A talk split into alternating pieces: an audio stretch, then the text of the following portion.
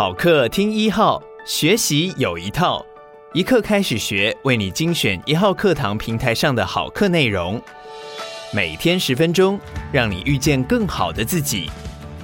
现在就订阅一号课堂 Podcast，在第一时间收听到我们的精彩内容吧。接下来请听经济学的四十堂公开课。假设你觉得口渴，走进超市想买一瓶饮料，你发现里面有各式各样的选择。如果你喜欢气泡饮料，里面可能有可口可乐、百事可乐、芬达、七喜以及其他几十种品牌，在你面前的货架上一字排开。如果你想要买包洋芋片，或是需要一管新牙膏，情形也相同。之前我们提过英国经济学家马歇尔。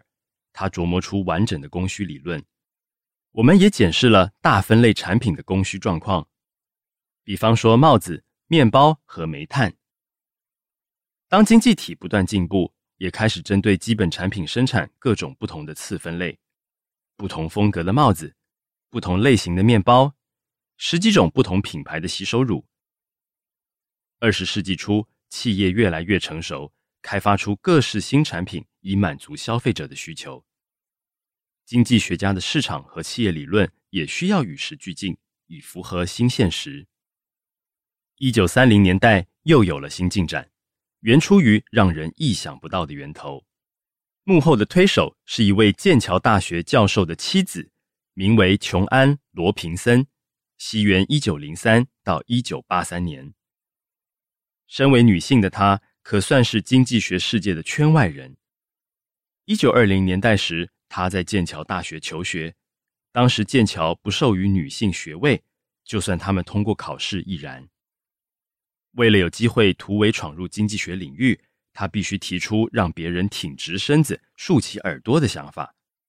他出第一本书《不完全竞争经济学》就办到了。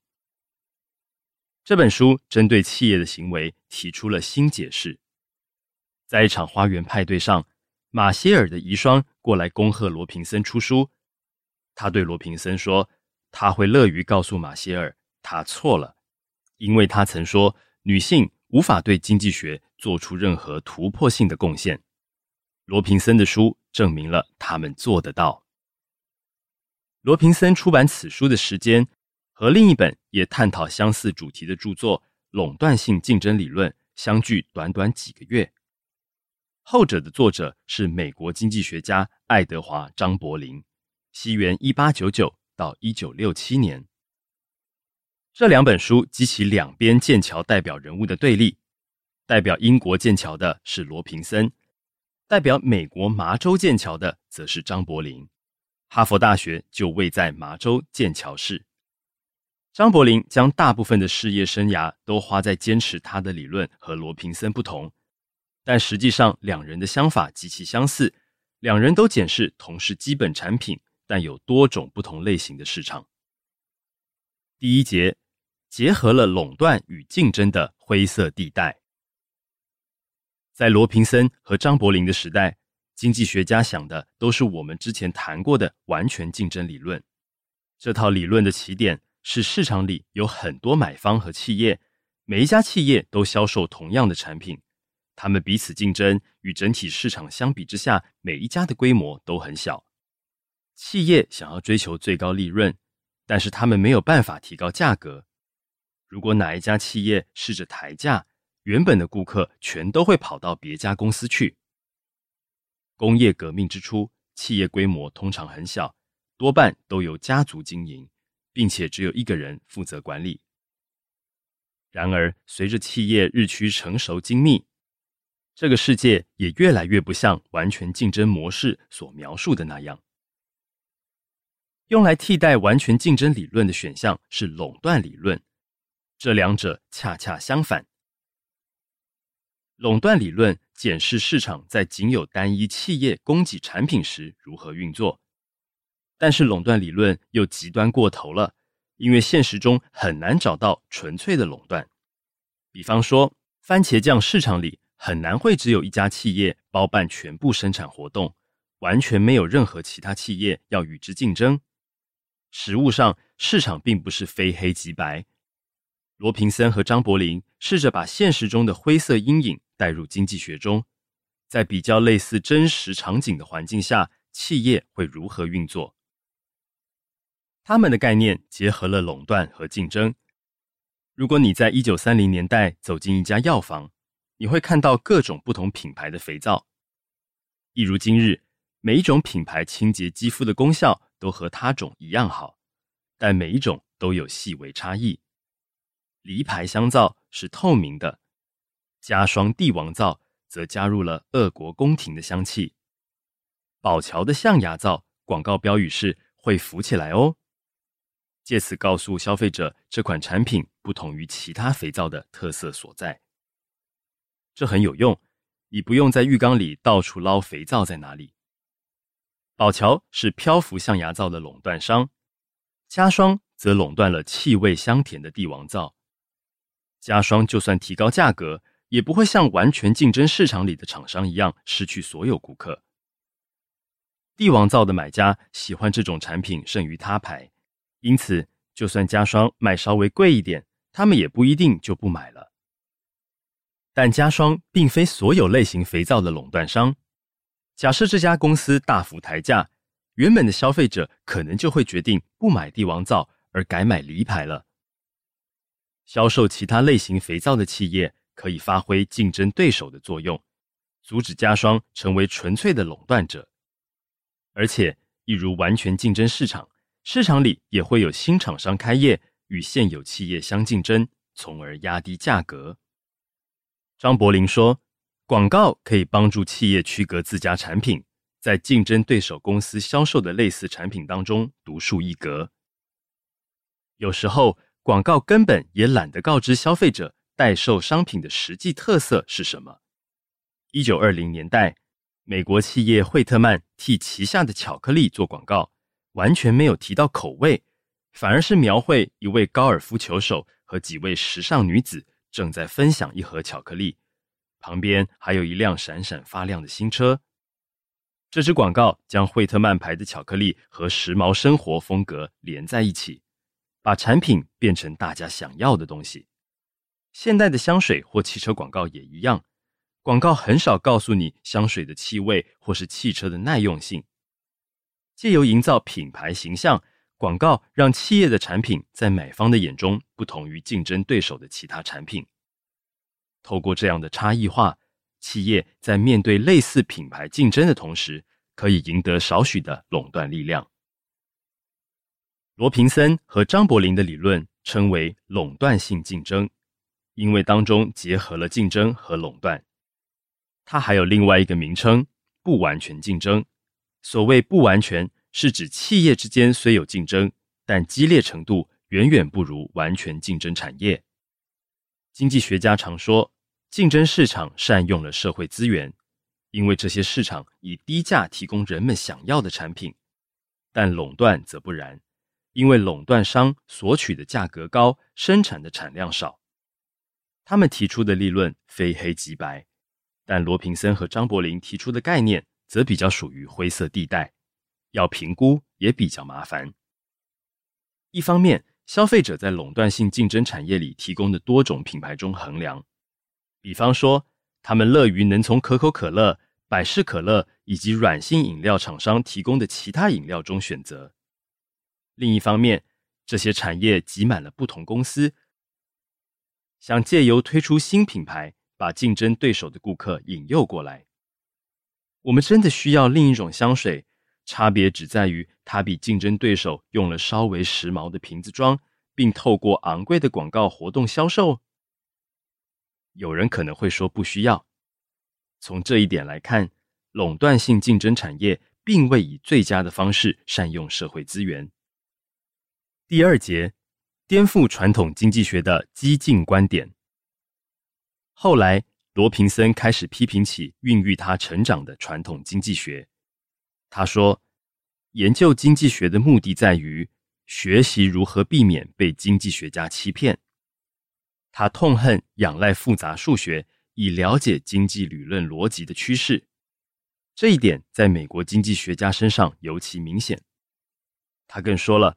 由于我从未研究过数学，所以我必须思考。他处在失势的这一边。如今，运用高等数学已是经济学的常态了。他热爱提出奇怪的问题，有时候把早已为人熟知的概念完全改头换面。比方说，除了垄断性竞争这个主题之外，他也很想知道，如果反转垄断理论会怎样。垄断理论讨论的情况是，整个市场里只有一家企业从事销售。如果把这套理论套在产品的买方而卖方身上，那会怎么样？独买者一词是用来指称购买产品的垄断方。比方说，把当地渔夫的渔获完全扫光的餐厅，就是渔获的独买者。假设某个小镇隔壁有一家地毯仓储公司，是这个地区唯一一家雇主，所以在购买劳力。也就是聘用工人时享有垄断力量。由于仓储公司是劳动力的独买者，因此可以控制薪资水准，以强化自身优势。在这里，他们的做法就是压低薪资。标准经济学里有一项重要原则，那就是劳工可以赚得的薪资要等于他们为生产增添的效益。但由于工厂具备独买地位，得以支付低于此水准的薪资。这里就呼应了马克思。马克思曾说过，雇主剥削了劳工，但马克思提出的理由不同，剥削是来自于资本家延长工时，并驱使工人更辛苦工作。罗平森运用传统的经济学方法，得出的结论却让传统经济学家觉得离经叛道。他用这一点来主张要运用某些措施拉高薪资。比方说，设定最低工资，以及成立强大的劳工组织，也就是工会，迫使雇主提高薪资水准。有很多经济学家对这种事深表忧虑，担心这些措施会妨碍市场运作。年纪渐长的罗平森更不拘于传统，他赞扬共产国家。一位在马歇尔理论中成长的经济学家，不太可能展现这样的立场。马歇尔的理论谈的都是资本主义、市场与利润的益处。一九七五年是国际妇女年，当年《商业周刊》预测她将赢得诺贝尔经济学奖，但她终究没戴上桂冠，可能是因为她的激进观点吓到了评审。后来终于有女性获奖，但要等到二零零九年了。在罗平森与张伯苓之后。经济学家忙着从事寡占的相关研究，这是指由一小群大企业提供服务的市场。到了二十世纪初，大企业控制了整个市场。举例来说，德国的重工业就有五家公司瓜分天下，其中一家叫克鲁伯公司，拥有煤矿、铁业和钢铁厂，聘用成千上万的员工。一次世界大战期间，更为德国军队提供军备。英国的帝国烟草公司是另一个范例，由十三家小型公司整并而成。像克鲁伯和帝国烟草这类公司，并不符合完全竞争或垄断模型，但也不适用于罗平森的理论。这类大企业追求利润时，并不像垄断性竞争下的企业那样，仅推出彼此密切竞争的产品线。有时候他们会建立公司工会，然后一起合作，彼此瓜分市场，以提高利润。有时候他们会在价格战中攻击对方，砍价逼迫对方退出市场。罗平森的理论并没有触及这类战略。针对极端案例提出理论会比较容易，比方说有很多一模一样企业的完全竞争，或是只有一家的垄断。中间的情况就比较复杂了。一个市场要成为完全竞争或是垄断，只有一种方式。但是介于两者之间的，也就是不完全竞争，可就五花八门了。因此很难找到一套可以涵盖所有可能性的理论。如今经济学家使用的是赛局理论这个领域，这套方法让他们得以检验诸多不同情况下的企业行为。我们在第二十堂课中将会看到赛局理论研究的是一方的行为确实会影响他人结果的各种情境，这对于研究寡占行为特别有用。现在的经济学家随时都在检视企业之间为了分出胜负、争取市场主导地位而发动的各种复杂互动。感谢你收听一课开始学，现在就订阅一号课堂 Podcast，在第一时间收听到我们的精彩内容吧。每天十分钟，遇见更好的自己。一号课堂。